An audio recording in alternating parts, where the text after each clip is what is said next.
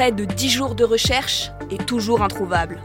L'enquête sur la disparition de Lina, 15 ans, se poursuit. L'adolescente, originaire du Bas-Rhin, devait prendre le train pour rejoindre son petit ami à Strasbourg. Mais elle a disparu sur le chemin de son domicile à la gare. Après plusieurs jours de recherche, une information judiciaire a été ouverte ce dimanche. Mais concrètement, qu'est-ce que ça va changer? On pose la question à Maxime Branstetter, journaliste polyjustice pour BFM TV. Une information judiciaire a été ouverte pour euh, des raisons qui sont données par un communiqué des procureurs de la République de Strasbourg et, de Saverne. C'est qu'il y avait une enquête, une enquête préliminaire qui était menée pour euh, disparition inquiétante.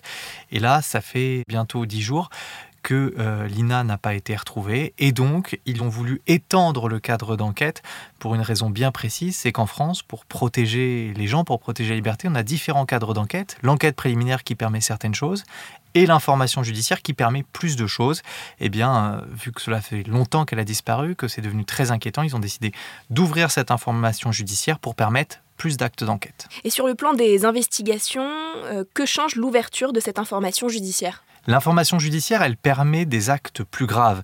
Euh, par exemple, avec une information judiciaire, on peut mener des perquisitions, venir chez vous et euh, fouiller euh, les meubles, vérifier qu'il n'y a pas de traces de sang. C'est quelque chose qu'on ne peut pas faire en enquête préliminaire, sauf si vous donnez votre accord.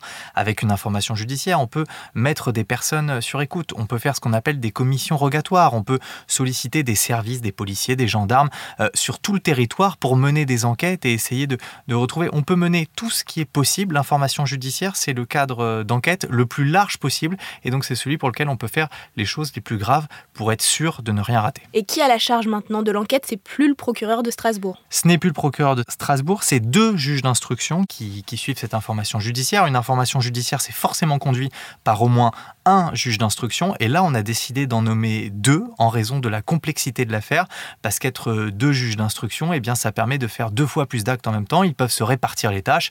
L'un peut dire, eh bien, écoute, moi, je mène les auditions pendant que, que toi, tu demandes des expertises. Ça permet d'aller plus vite et ça permet surtout d'être sûr de, de pouvoir enquêter le plus largement possible et de ne rien rater, encore une fois. Et est-ce que ça atteste du caractère criminel de la disparition de Lina?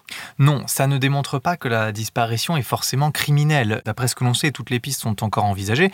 Et donc une disparition euh, volontaire ou naturelle n'est pas écartée.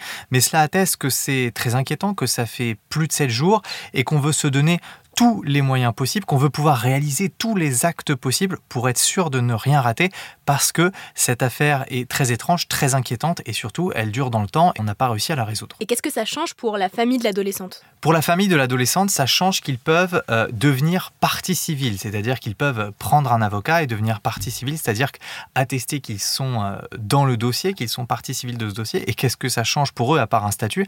Eh bien, ça change qu'ils peuvent consulter le dossier. Ils peuvent regarder les actes d'enquête qui sont enregistrés par juge d'instruction et qui sont au dossier. Ils peuvent les consulter euh, par l'intermédiaire d'un avocat, chose qu'ils ne pouvaient pas faire dans l'enquête préliminaire.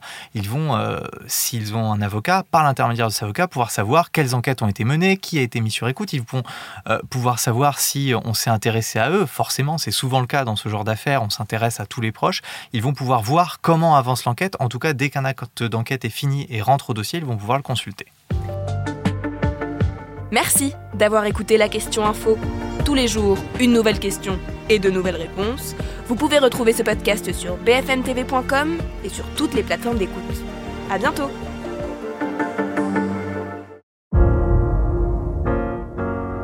Vous avez aimé écouter la question info? Alors découvrez le titre à la une, le nouveau podcast quotidien de BFM TV. Les grands récits de l'actualité, des témoignages intimes c'est tous les soirs sur vos plateformes préférées. À bientôt!